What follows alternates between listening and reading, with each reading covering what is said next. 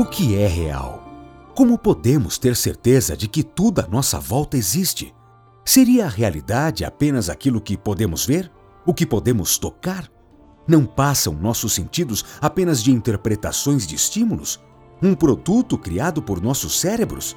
Imagens e sensações geradas a partir de centenas, milhares de impulsos elétricos. E quantos estímulos mais ainda há?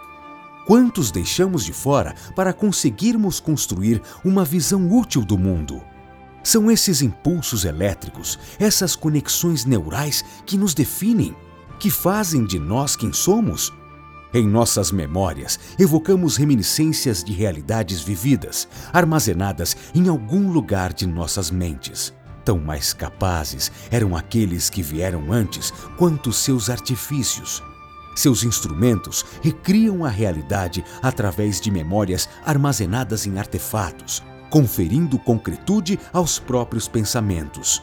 Ânimos, peças do Éden, até o Olimpo de Aleteia, simulações tão reais quanto o próprio som da minha voz que chega aos seus ouvidos. Tão reais quanto os cheiros que sente ou as cores que vê pensadas pelos Issu não apenas como formas de aprendizado, mas de preservação da própria história. Experiências vividas que possibilitam o saber e que fornecem as respostas para a resolução de conflitos no presente. Vivências tão reais quantas que você experimenta neste exato momento. Então, meu amigo, mais uma vez eu lhe pergunto: o que é a realidade?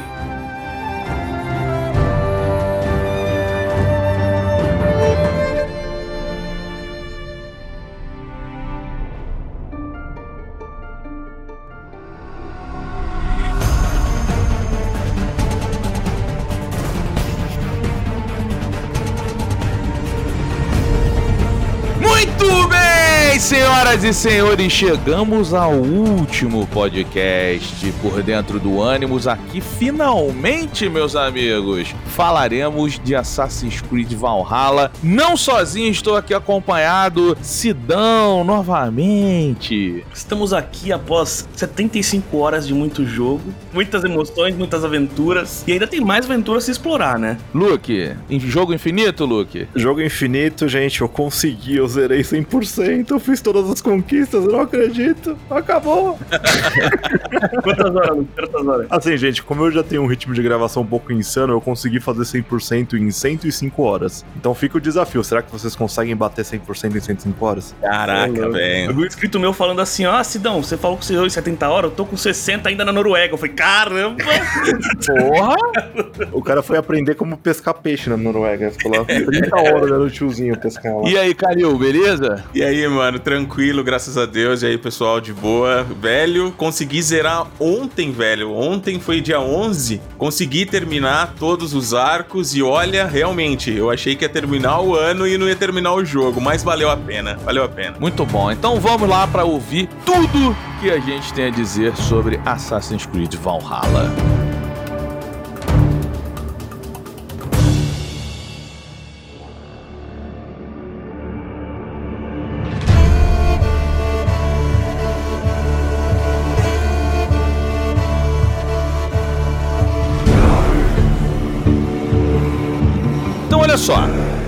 Saber de vocês o que muda na franquia daqui para frente com o Valhalla. O que, que ele traz de novo? O que, que ele muda na história? O que, que ele acrescenta? O que, que vocês acham? Só um pequeno disclaimer para quem tá assistindo, é, assistindo, não, ouvindo, desculpa, mal do hábito. A gente não vai dar spoilers críticos nem nada do tipo. Fiquem tranquilos. Vai vazar alguma coisinha ou outra, né? Ah, tudo bem, mas a gente vai falar mais em geral, assim. Não se preocupem. é porque é algo que muda crucialmente, assim, no tempo presente, né? Pros jogos Exato. futuros agora. Nossa. Sem falar de spoilers, eu acho que assim, quem tá jogando vai ter uma surpresa no final que você não tava esperando isso aqui nem aqui nem na China, cara. Absurdo. Eu acho que assim, era o que muita gente queria. E de alguma forma, a gente já sabe como, a Ubisoft ela introduziu isso, cara. E tá fantástico, tá fantástico. Eu acho que o final do jogo vai deixar a história muito interessante daqui pra frente, porque realmente eu terminei o jogo e falei, mano, o que, que vai acontecer agora? Sim! Essa é uma das primeiras vezes na saga que eu fico assim, caraca, eu tô muito curioso pra ver o tempo presente do próximo jogo, mais do que a própria história que vai ter, tá ligado? O Né. próximo jogo vai passar em qual período, beleza, mas eu quero muito ver a história presente do que vai acontecer. Finalmente, finalmente. Cara, eu ouvindo vocês falar isso, vocês não têm noção da alegria que eu tô sentindo aqui. Porque eu acho que eu já comentei isso nos podcasts anteriores, cara. Eu sou apaixonado, doente pelo dia moderno e as coisas que acontecem ali. Eu acho que eu comentei isso com vocês, né? E, caras, meu, muita gente não tinha interesse, né, no dia moderno por conta de como ele era apresentado, de como a Ubisoft colocava ele no jogo. Só que dessa vez, pessoal, vocês que estão ouvindo aí o podcast e não terminaram o jogo ainda, se preparem. Se você nunca gostou do dia moderno, depois do final desse jogo você vem falar comigo se você não vai ficar do mesmo jeito que o Luck ficou, do mesmo jeito que o Sidão ficou, do mesmo jeito que eu fiquei, porque eu terminei o jogo, eu fui dormir pensando, que eu não consegui pensar em outra coisa. Eu amanheci o outro dia pensando, no final do jogo também, eu tenho certeza que vai dar um plot de vários tipos na cabeça de todo mundo. Pela primeira vez na franquia, nós vamos ter uma situação muito inusitada. No final desse jogo já é apresentado pra nós isso e que vai seguir no próximo também. Ai, cara, que vontade de falar, velho. a vontade de mandar um spoilão aqui, cara.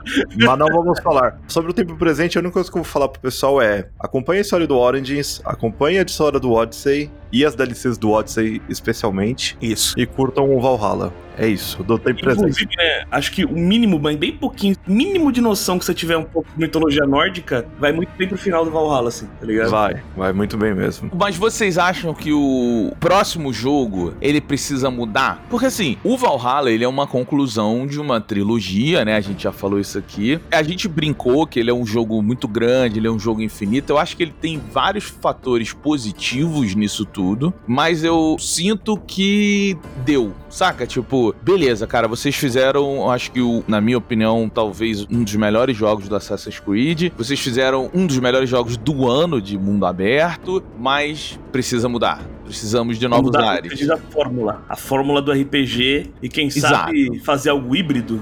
Sei. Eu acho que o Valhalla já foi meio híbrido, assim. É verdade, cara. Ele pegou dois mundos, né? E abraçou, né? Ah, mas ele tá muito mais pro lado do RPG. Sim, ainda É. assim. Pode ser que no próximo Assassin's Creed mude um pouco isso, entendeu? Volte mais aquele estilo antigo, talvez. Será? Ou não? Vamos ver. Assim, temos os três RPGzão. Acho que o mais RPG mesmo dos três é o Odyssey. É, É, ótimo, sim, com certeza. Disparado. Sim. Ele é bem assim, sou um RPG, me abrace, tá ligado? Algumas coisas ele faz até ser mais complexo que outros jogos que são assumidamente RPG, né? Sim. Quem montou muitas e muitas builds sabe disso, velho. Meu Deus, cara. E assim, aí o Valhalla, acho que dos três ele é o menos RPG, se deixa tomar mais liberdades, né? Eu acredito que a Ubi vai pro meio termo. Ela tem dois públicos agora, assim, se for ver, da saga Assassin's Creed. Tem o público que clama pela saga clássica e os métodos antigos, tá ligado? E o público que ama esse RPG novo. Ela conseguiu muito player novo com esse RPG, cara. Sim. Eu conheço muita gente que, tipo, não jogava Assassin's Creed e veio pelo RPG e ficou e curtiu. Eu, o Lucky, o Kalil, que é fã mesmo, a gente acompanha a saga desde sempre e eu, Sim. particularmente, curto toda essa transição, tá ligado? Sou tanto fã da saga antiga quanto da RPG. Curto pra caramba. Mas tem esse público meio dividido e eu acho que a Ubi agora vai tentar dar uma, sabe, uma mesclada no conteúdo. Quem sabe fazer o jogo tão complexo em relação a mapa e tal, né? Quanto esses últimos jogos apresentaram, que tem mapas gigantescos e tudo mais, com missões secundárias bacanas. Eu acho que ela não vai tirar o lance das escolhas morais e diálogos, eu acho que a Ubi talvez mantenha isso, Ok. mas talvez traga uma gameplay um pouco mais aberta. Tá E a gente viu que isso é possível, né, Sidão? A gente já Aham. vê isso em outros jogos de outras franquias que outras empresas, né, que fizeram isso esse ano assim com um sucesso gigantesco. Então dá. É, você pega só um exemplo, pega um Mass Effect, onde um era muito RPGzão e ele foi se abrindo um pouco, tá ligado? Tipo, se você pegar o Mass Effect Andromeda hoje, ele não é tão RPG pesado quanto um, entendeu? Mas o Andrômeda já é uma outra parada, né? Tipo, quando você pega, por exemplo, o Valhalla, ele tenta ser muito RPG. Por exemplo, você pega a skill tree dele, ela é enorme. Uma coisa legal da skill tree quando você chegar no máximo é reseta os pontos e manda distribuir automaticamente. A skill parece uma árvore de Natal. É lindo, né?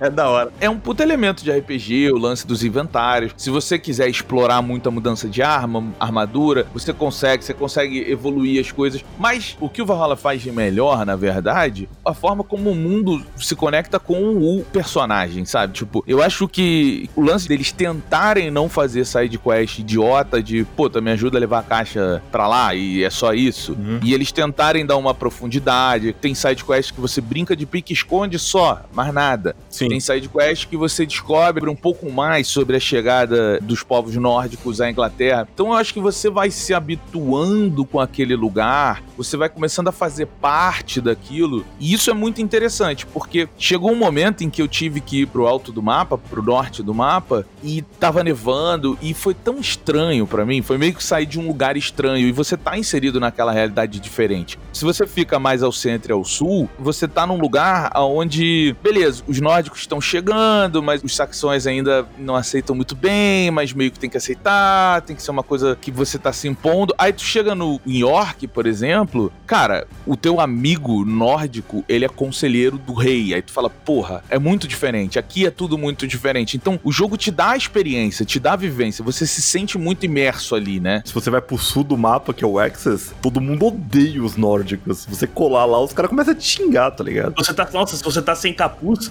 fica toda hora. Ah, China! Caramba! Tá alguém gritando. Eu nunca entendi o que o povo tá ligado?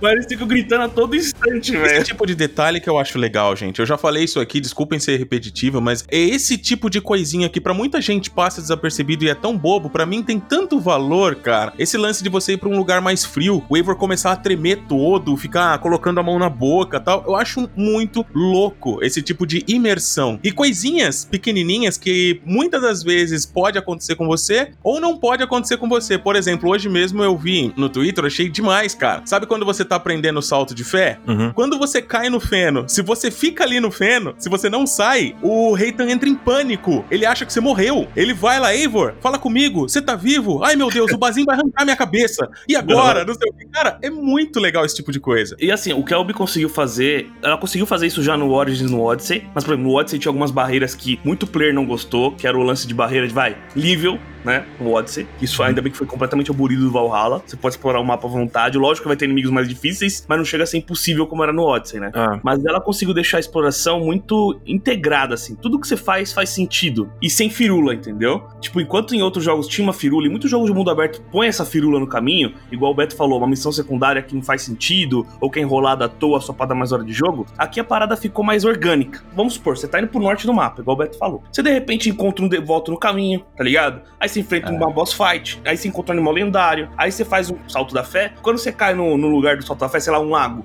Nesse lago tem uma dungeonzinha com algum baú secreto. Aí você encontra, sei lá, o esconderijo assassino. Aí você volta e continua andando. Aí faz uma missão secundária, que é só, sei lá, ajudar uma criança. É. Isso você não sente que você tá, tipo assim, perdendo tempo com essas atividades. Eu acho que elas têm uma duração legal, tá ligado? Não são compridas demais. Elas são rápidas. Agregando, né? Você consegue fazer várias, fazem sentido pro universo pra sua exploração. Você não perde a imersão, por exemplo, de uma urgência do Eivor, sei lá, você tá indo pro objetivo ainda. E tudo faz sentido nesse mapa e nesse mundo. Uma coisa que a Ubi vem acertando muito em basicamente todos os seus jogos recentes é na ambientação. Eu sempre falo isso, vou bater na tecla. A ambientação a Ubi tá mandando muito bem. E com o Valhalla não foi diferente, ainda mais ela aprendendo algumas firulas que tinha no Odyssey, readaptando aqui no Valhalla, deixa a exploração muito mais gostosa. O que eu mais gostei no? Valhalla foi isso, cara. Esse negócio de side quest deixa de existir na sua lista e vira só mistério, ou artefato, ou uma coisinha bem simples que você vai resolver rápido. cara?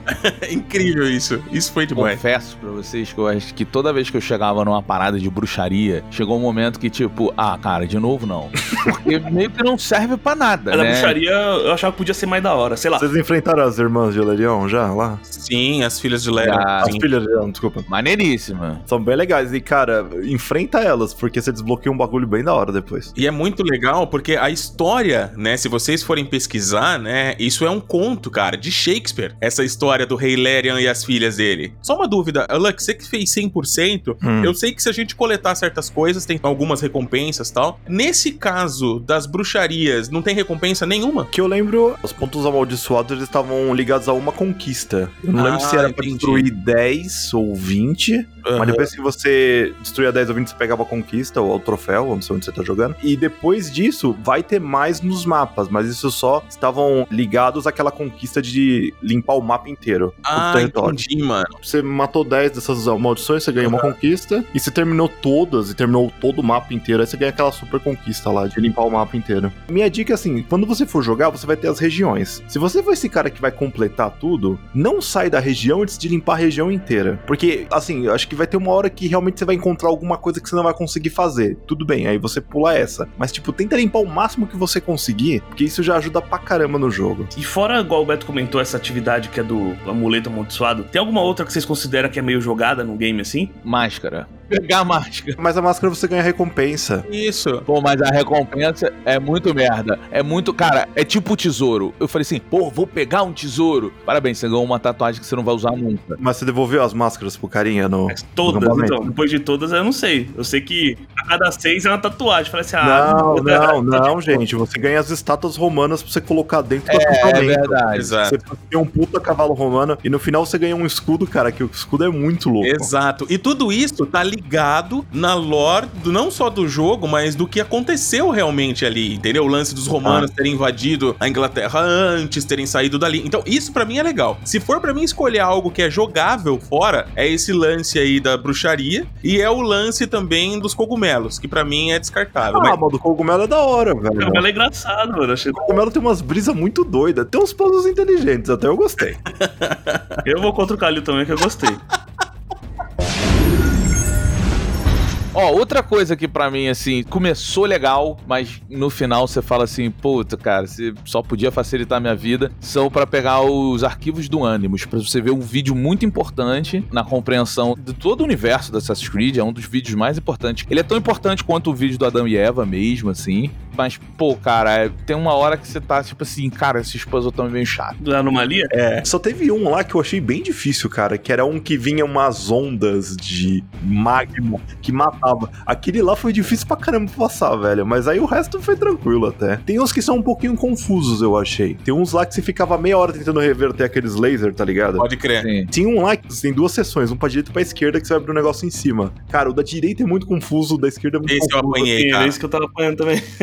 Nossa, eu acho que assim, todo mundo apanhou nesse aí, então. Mas eu acho que assim, ah, no final dá pra passar assim. Mas é legal ter um pouco de desafio. É aquela coisa, mano. É desafio e recompensa, né? Tipo, a recompensa, se você conseguir concluir isso aí, é muito, muito justificável. Ó, são 10 anomalias, né? Isso. São. Se você fazer isso, você vai assistir um vídeo que acho que você deve assistir esse vídeo antes de terminar o jogo, porque vai abrir muito a sua cabeça pra história. Dependendo de como você tá, o ritmo seu na história. Tá explorando, matando os outros com machado, tá ligado? Caramba. Aí você vai na anomalia. Tipo, ela meio que quebra bastante, assim, o seu ritmo, tá ligado? Mas uma coisa eu vou falar, é melhor quebrar o ritmo de vez em quando do que fazer 10 anomalias seguidas. Só pra assistir o vídeo.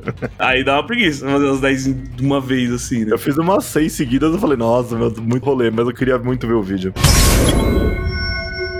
Que vocês acharam da dificuldade do jogo, mano? Que dificuldade que vocês jogaram? Eu comecei no normal, e aí eu fui vendo que, ah, mano, eu tô achando muito de boa, e eu botei no hard e foi até o final do jogo no hard, tá ligado? Eu acho que pra começo de jogo, o normal é o ideal. Uhum. Porque eu tentei fazer algumas incursões no hard, logo no começo, né? Tentei fazer algumas incursões no hard, só pra mostrar pra galera em live e tal. Mano, impossível, tá ligado? Mas depois, eu lembro que o Luck até comentou isso uma vez, ele tava mais avançado que a gente em um dos podcasts, sempre foi, né? Mais avançado. E aí chegou um momento que você comentou com a gente que, pô, cara, vai chegar um certo ponto do jogo que ninguém mais te tanca. E é verdade, é verdade, cara. Tipo, depois você fica literalmente um, um boneco quase que imparável. Tem um set lá que se você começar a derrotar as filhas de Elerion, você pega. Depois você pega uma arma secreta dos Izus. Tem armas secretas muito históricas relacionadas aos Izus e a história nossa. Cara, se você fazer esse set, colocar todas as runas, deixar o seu cara com 400 de poder, e depois você termina o 400 de poder, você ainda tem 30 pontos de domínio pra cada árvore. Tem três árvores no jogo, né? Sim. Dá pra você chegar a 490 de poder. No normal, cara, você vira invencível. É, mas você fica invencível muito rápido, né? Eu fiz o final da saga de Asgard,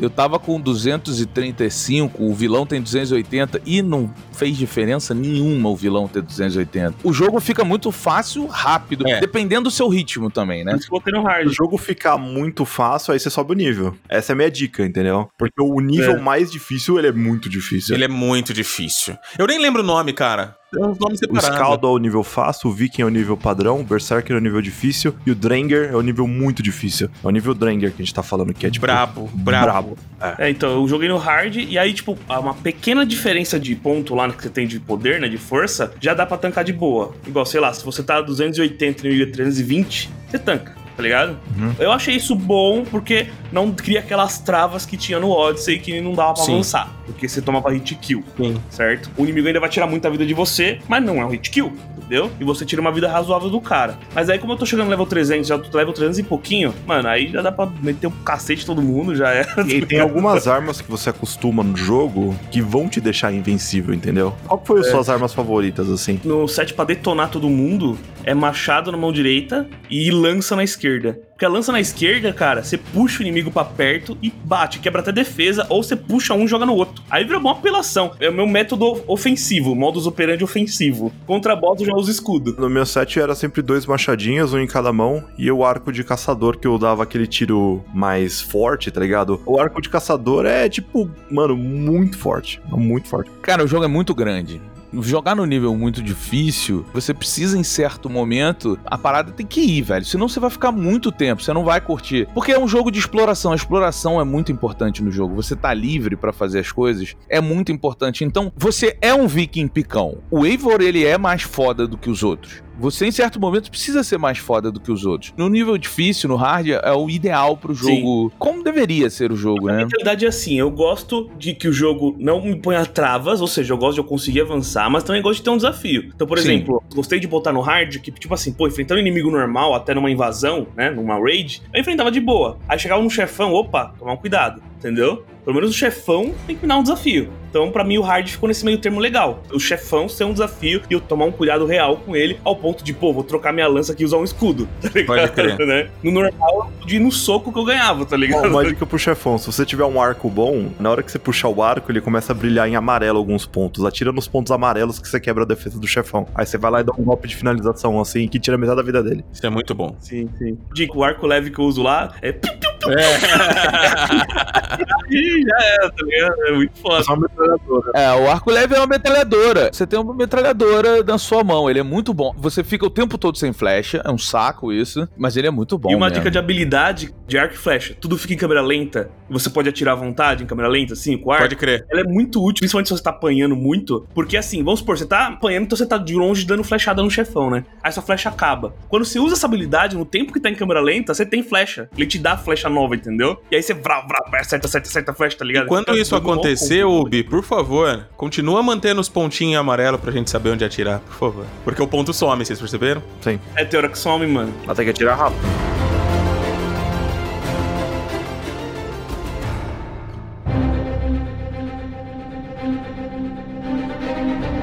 Somos o resultado daqueles que vieram antes de nós.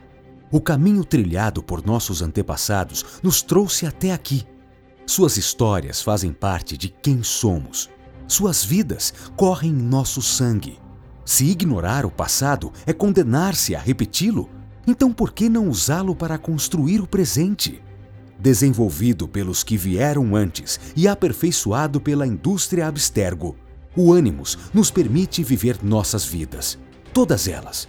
Resgatar a memória de nossos antepassados presente em nós. Viver o que eles viveram. Sentir o que eles sentiram. Suas lutas, suas dores, suas perdas, suas conquistas. Memórias que vivem em nós e que nos guiam. Espectros do que somos. E se o futuro se apresenta repleto de desafios, por vezes é olhando para trás que conseguimos ver o caminho à frente. Reviver o passado pelas respostas do agora. Ferramenta de enorme valor tanto para templários quanto assassinos. Lados opostos da luta pelo futuro, pelo presente e pelo passado. O Animus é a interface para um novo mundo, para todos os mundos. Palco de uma guerra pelas memórias em universos feitos de lembranças. O exemplo dos que caminharam antes sustenta nossas forças hoje. Espelhos de nossos medos e nossas dúvidas. Aprendemos com seus erros e seus acertos. Seus feitos nos inspiram a seguir e manter acesa a chama de seu legado. Vidas dentro de nossa própria vida. O Animus é o veículo da verdade e através dele percorremos as sombras para poder ver a luz.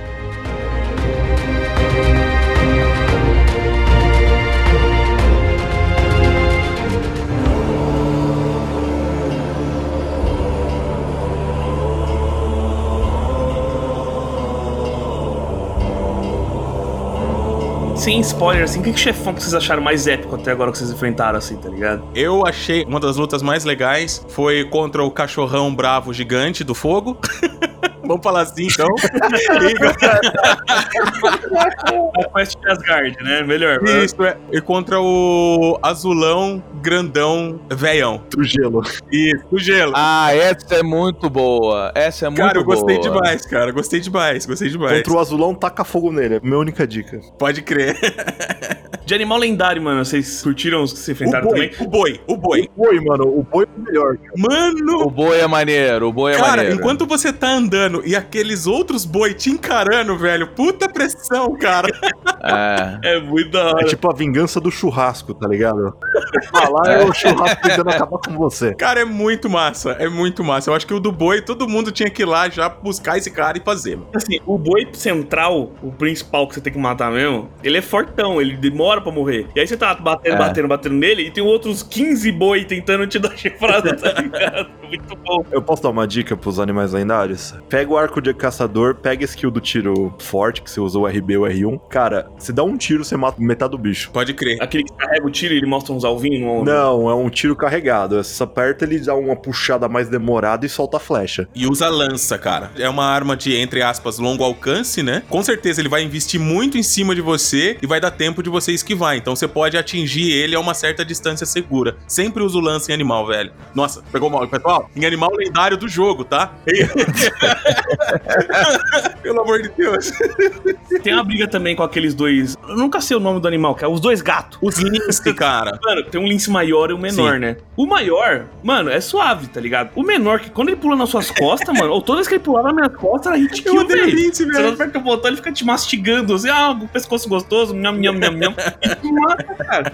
Eu matei o grande, tá ligado? Tipo, de boa, e aí eu fiquei dando aquele gato e rato com o pequeno, sabe? Nossa, não vai pular ninguém. Aí esquivava e ficava de longe, lá que flecha, tipo... eu que o inimigo te, meio que te força a fazer uma estratégia diferente do que só bate e defende, tá ligado? Pode crer, pode crer. E de todos, assim, os personagens históricos, né, da trama, quais que vocês acharam, assim, mais bem representados? Se é que, assim, vocês tinham conhecimento de algum antes do jogo, não sei, enfim. Cara, acho que eu mais gostei são os filhos do Ragnar, cara. Pode crer. Eu fico com o Ivar, assim, disparado, cara. A storyline deles, assim, a gente não vai dar spoiler, mas, cara, a conclusão das histórias deles são muito legais, cara. São da hora demais mesmo. Eu curti muito o Halfdan. Pode crer. É, o também é legal. Eu achei legal que a personalidade deles são muito diferentes e cada um deles é marcante, cara. Isso que eu achei legal, a maneira com que eles foram construídos, saca? Nenhum, embora sejam irmãos, mas nenhum parece com o outro na personalidade também. Isso eu achei legal. Eu acho que o Ragnar pulou a cerca, hein, velho. Total.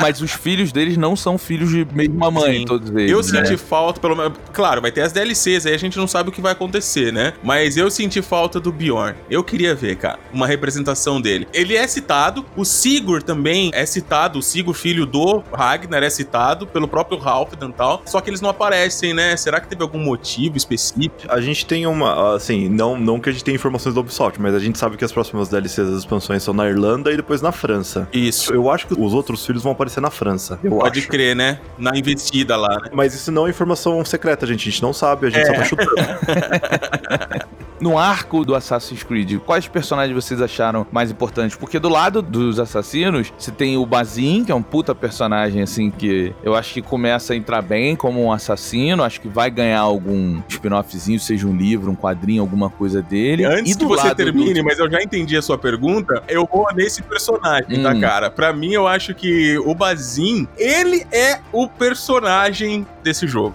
Enfim, Bazinho, mal te conheço, mas já te considero pacas, tá ligado? bem isso. Olha, um outro personagem que eu gostei muito, apesar de ele não ter aparecido tanto no jogo, foi o Alfred, o Rei Alfred. Nossa, verdade. Cara, o Alfred é muito maneiro. Apesar dele estar sempre na sombra, você só vê ele em algumas sequências, você não sabe bem quem ele é. Cara, no final é a cereja do bolo, cara. Concordo, concordo plenamente com você, velho. Por isso, galera, olha só, já fica a dica. Terminou a história base, né, da a história do Eivor, do Sigurd, cara, não para de jogar. Joga, cara, joga. Joga Hampshire, pelo amor de Deus, gente. Termina a região de Hampshire e termina todos os alvos da ordem. Caça todo mundo, acha todo mundo, mata todo mundo, porque vocês têm que chegar até o final. Pra quem curte lore do jogo e pra quem curte, né, anciões e templários, né, Beto? Aí o bagulho é louco. É, é nóis, Beto. É nóis, é nóis, é nóis. Mas, cara, é isso, né? É um jogo que mexe muito com o lado dos anciões. Uma coisa que é muito simples, mas eu achei muito forte nesse jogo, e é bem legal de ver, é a luta dos anciões contra o cristianismo, né? Sim. Nunca tinha sido tão forte assim uma parada. Você vê que eles são mega contra e tal, e eles querem tirar essa religião aí e deixar a dos Isos. Isso é maneiro. Tanto que a queda da ordem dos anciões realmente vai ser mostrada nesse jogo. E a Igreja Católica ela teve muito envolvimento nisso.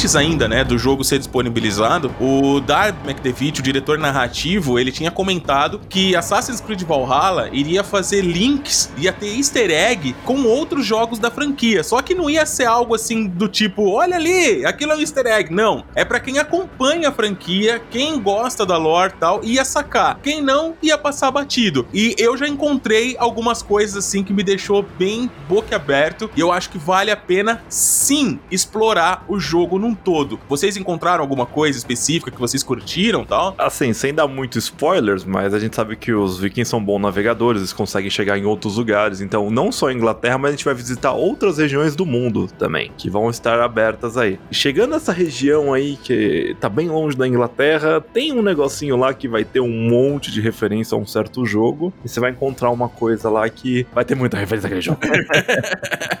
da hora, da hora. Então, né, e além disso, né, uma coisa que a gente vê muito, né, que a galera sempre ficou cobrando e a Ubi anunciou o jogo com essa proposta, né, anunciou o jogo mostrando o Eivor metendo a Hidden Blade na cara do inimigo, a gente tem muito papo, né, a gente falou aqui de ancião e templário, tem muito papo governo assassino também, como a gente disse, tem o Bazin, nosso querido e amado Bazin, temos o, o Hitan, né, não é Heitan, é Haitan, Hitan que a gente fala, é, e assim, e o Eivor envolvido com esses dois membros da Ordem dos Assassinos e tendo a Hidden Blade dada para ele no começo do jogo, onde ele usa ela por cima do antebraço para mostrar os inimigos, né? Porque ele não, não é tão sutil assim, né? Só que o Eivor acaba meio que se identificando com alguns propósitos da Ordem, inclusive ajudando. Tanto que a gente tem toda a Ordem, né? né, Aquela lista de alvos da Ordem dos Anciões para matar. O que, que vocês acharam da relação do Eivor com a Ordem? Que, embora seja direta, ele também não chega a se tornar um assassino, né? Tipo, não, agora eu sou assassino, vou cortar o dedo no Elar. Ele não chega a ser um assassino. Eu acho que a relação dele é meio parecida com a do Edward, né? Que tivemos no Assassin's Creed 4, É. se for ver. Ele ajuda, mas não é parte. É, mais ou menos isso mesmo, cara. Eu acho que é bem esse lance mesmo, é bem semelhante. Ele simplesmente tá ali, tá auxiliando, porque eles têm algo em comum, entendeu? Eu vejo tanto os ocultos, né, se envolvendo ali com o Eivor por conta disso e o Eivor colaborando por conta disso também. Eles têm um inimigo em comum, só que propósitos diferentes ao olhar de cada grupo, né? Um está lá por conta da Inglaterra, no caso do Eivor e o assentamento dele, e o Bazin e o Reitan estão lá por conta da Ordem, mas são o mesmo inimigo, então eles se ajudam. Mas não sabemos, né? A gente não sabe qual vai ser a decisão final do Eivor, até porque tem duas DLCs pra chegar, e se eles seguirem o mesmo ritmo que foi Odyssey, eu tenho assim certeza absoluta que não essa próxima, mas a última vai ser reveladora e pode mudar muita coisa. O que eu gostaria que acontecesse? Galera, repito o que o Luck falou, a gente não tem informação privilegiada. É tudo achômetro, tá? O que eu gostaria que acontecesse, cara, é que no final, sim, ele se tornasse um oculto, é, adotasse ali, tirasse o dedo fora, terminasse com o capução ali, sem o, o manto, enfim, cara, entrasse pra porra toda, mas não E sei. lembrando que o túmulo dele tá na América do Norte, porque ele foi parar lá. Só descobriremos. É, essa é a boa, né? Sim, sim, a gente vê o túmulo dele lá e não existe resposta pra isso ainda dentro do jogo. Então, cara, as DLCs com certeza elas vão ser bem reveladoras, pessoal. Eu acho que, viu Ubisoft? Eu acho que depois que lançar as duas DLC, vale até um novo podcast aí só pra conclusão, um set aí, viu? Número A 7. gente vê que o Eivor, ele não ajuda a sua ordem só porque, ah, também condiz com os meus interesses. Ele meio que acaba se importando, vai. Você consegue perceber que ele pensa da mesma forma, tipo, ele meio que vai com a ideologia, assim, do Raiden, do Brasin. E por isso que ele vai atrás dos alvos. Porque tem alvo que nem tá atrapalhando o assentamento dele, por exemplo, cara. Tem alvo que a gente pega que é, tipo, é um político ou é alguém de alguma fazenda que tá envolvido com a ordem de alguma forma e você vai lá e mata, tá ligado? E não é exatamente, tipo assim, pô, esse cara está atacando os vikings. Pro Eivor só ter esse motivo pra atacar os caras, entendeu? Dá pra perceber que o Eivor, tipo, ele acaba com o tempo se identificando com os motivos dos ocultos, tá ligado? Vocês concordam com esse ponto de vista? É, eu não, eu não sei até que ponto isso seria só gameplay ou realmente ele se importa, saca? Eu vejo que tem alguns alvos, sim, que estão atrapalhando o assentamento, mas por conta do gameplay a gente tem que detonar todo mundo. Não sei, não sei. Alguém tem uma opinião diferente? Eu acho que isso depende muito da imersão do jogador também, né? Pro jogo mesmo, eu não acho que na história ele dá nenhuma motivação pro Eivor comprar o barulho dos assassinos e meio que se tornar um assassino. Na mão do jogador eu acho que é diferente, porque eu ficava interessadíssimo, assim, tem umas horas que você encontra no jogo velhas bases, né, dos assassinos ou dos ocultos, né, como chamava ainda. E eu achava muito interessante, eu ficava lendo os documentos. Então assim, eu comecei a me envolver com aquela situação ao ponto de querer levar o Eivor pra comprar o barulho dos ocultos. Mas eu acho que o jogo não faz muito isso, mas a minha jogatina fez ele se envolver bastante com a história, porque é exagerado o número de anciões que você tem que matar, cara, é muita gente, velho. Aí você fala, pô, ele vai atrás de tudo isso só porque não tá atrapalhando o assentamento, tá ligado? Sabe o que mais me deixa cabreiro? É as pistas, velho. Você tem que ir atrás de pista, velho. Isso eu ficava louco da vida, Uma cara. coisa que no Odyssey você podia matar o cara, tipo, só de encontrar ele no mapa, aí você tem que encontrar as pistas de verdade, senão você não encontra o cara. Eles mudaram isso. ah, mas eu acho da hora. As pistas não chegam a ser um negócio, tipo, impossível, tá ligado? Eu acho que ficou mais simples, na verdade. Porque no Odyssey era um pouquinho mais difícil de encontrar as pistas. Nesse aí é um pouco mais focado. Só teve um dos caras dos anciões lá que eu achei meio estranho matar ele, mas tudo bem. Mas tem algumas quests que você vai fazer no jogo que você vai matar, tipo, uma rodada inteira deles. É verdade. Muitos deles estão em quests, né? É, em quests principais. E essa quest que você tá falando é, é estranho mesmo, porque logo de cara ele já aponta três pra você matar, né?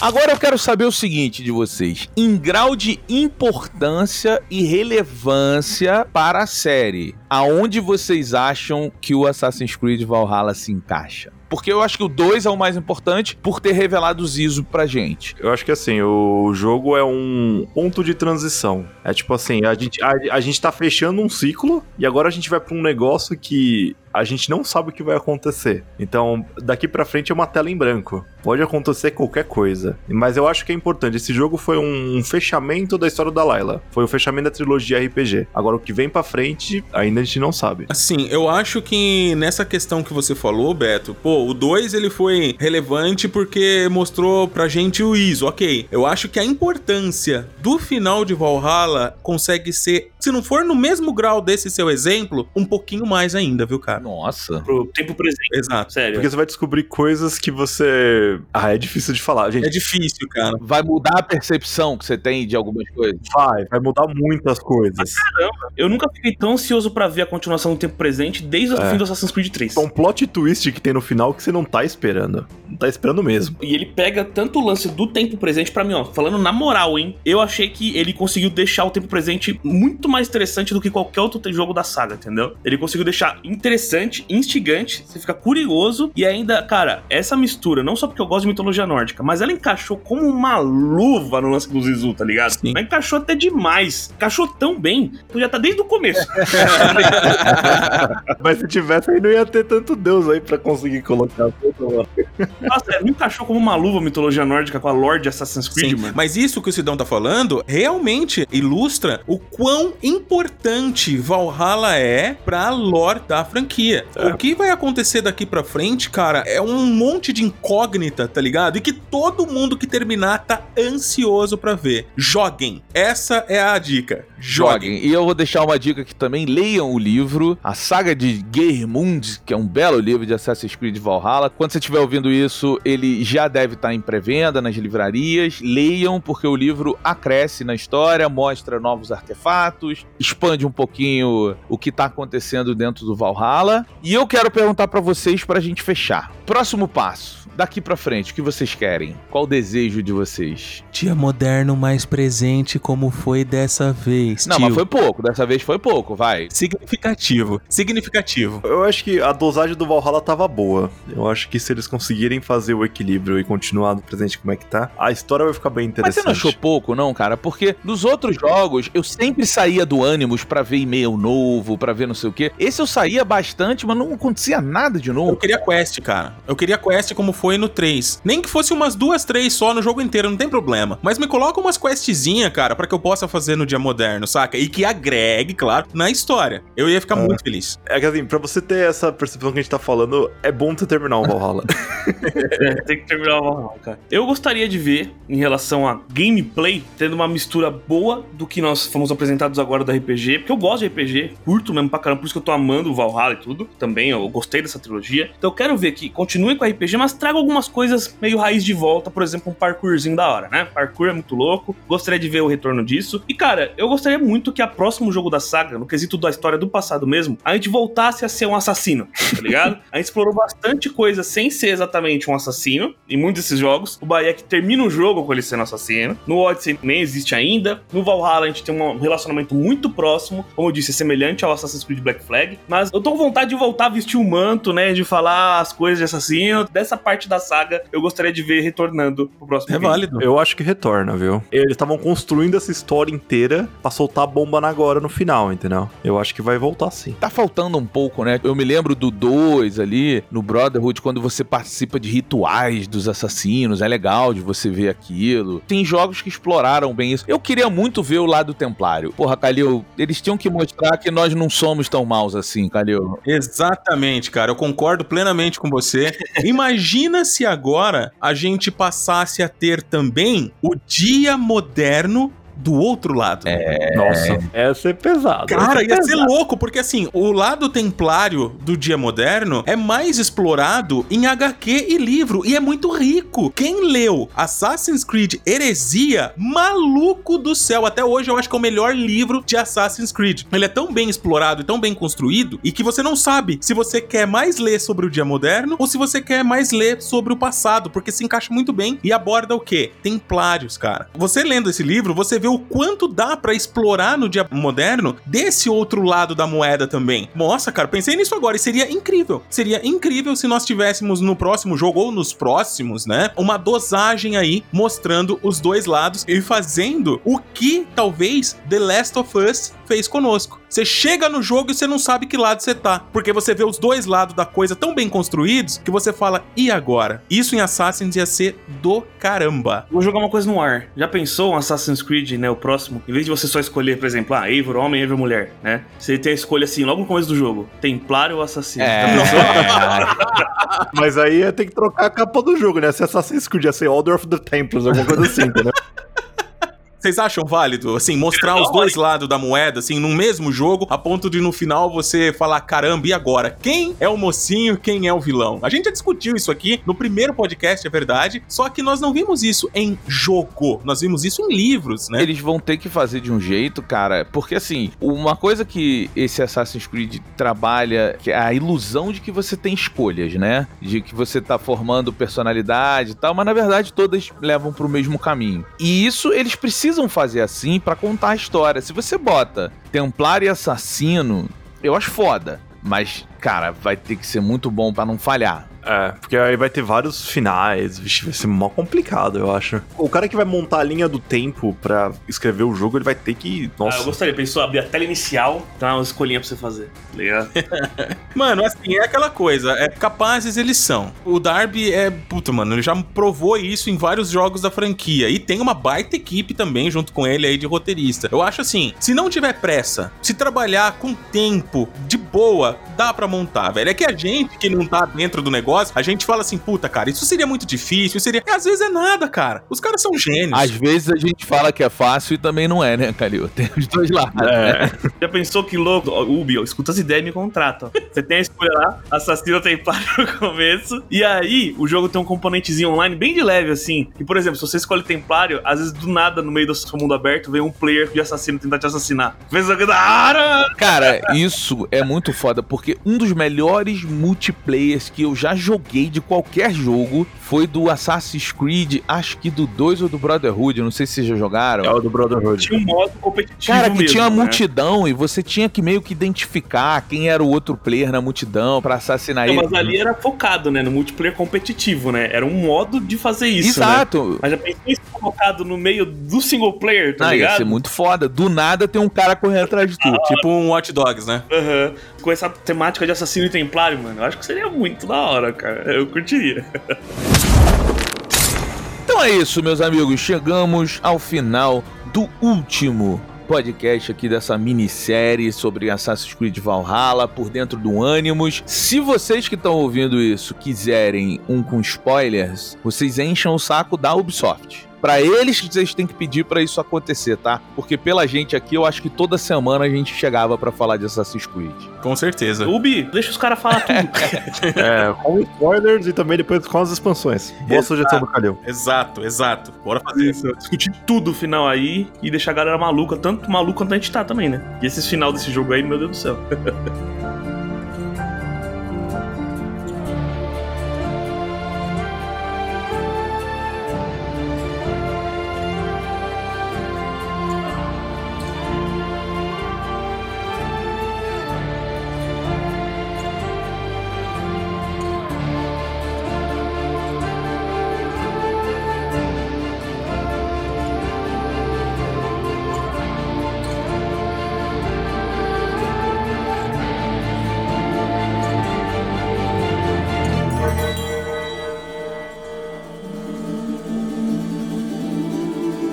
Quem somos? De onde viemos? Será que você está mesmo preparado para essas respostas? Sabia, não fomos os primeiros, muito menos somos nós os escolhidos. Houve aqueles que nos precederam, aqueles que vieram antes, e foram eles que nos criaram. Seres antigos, mais avançados, com capacidades e poderes muito além de qualquer ser humano. Os Isu. Nós os chamamos de deuses e por muitos outros nomes. Seus feitos, muito além de nossa compreensão, ficaram marcados na memória dos homens. Se no passado controlaram a humanidade como seus escravos e nos libertamos de seus grilhões físicos, nunca deixaram eles de povoar nosso imaginário.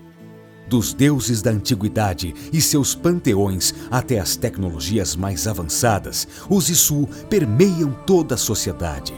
Seus artefatos de poder espalhados pelo mundo são cobiçados por muitos. Seus conhecimentos nutrem ainda hoje o desenvolvimento da própria humanidade. E se há aqueles que querem ter os Isu de volta, ou mesmo usar seu poder para controlar, também há os que querem impedir que tal poder caia nas mãos erradas. A primeira civilização não existe mais. Os que vieram antes já não caminham entre os homens. No entanto, suas memórias sobrevivem e seu poder continua a influenciar os rumos da história. Os Isu os Isu permanecem vivos através daqueles que tomaram para si seus desígnios.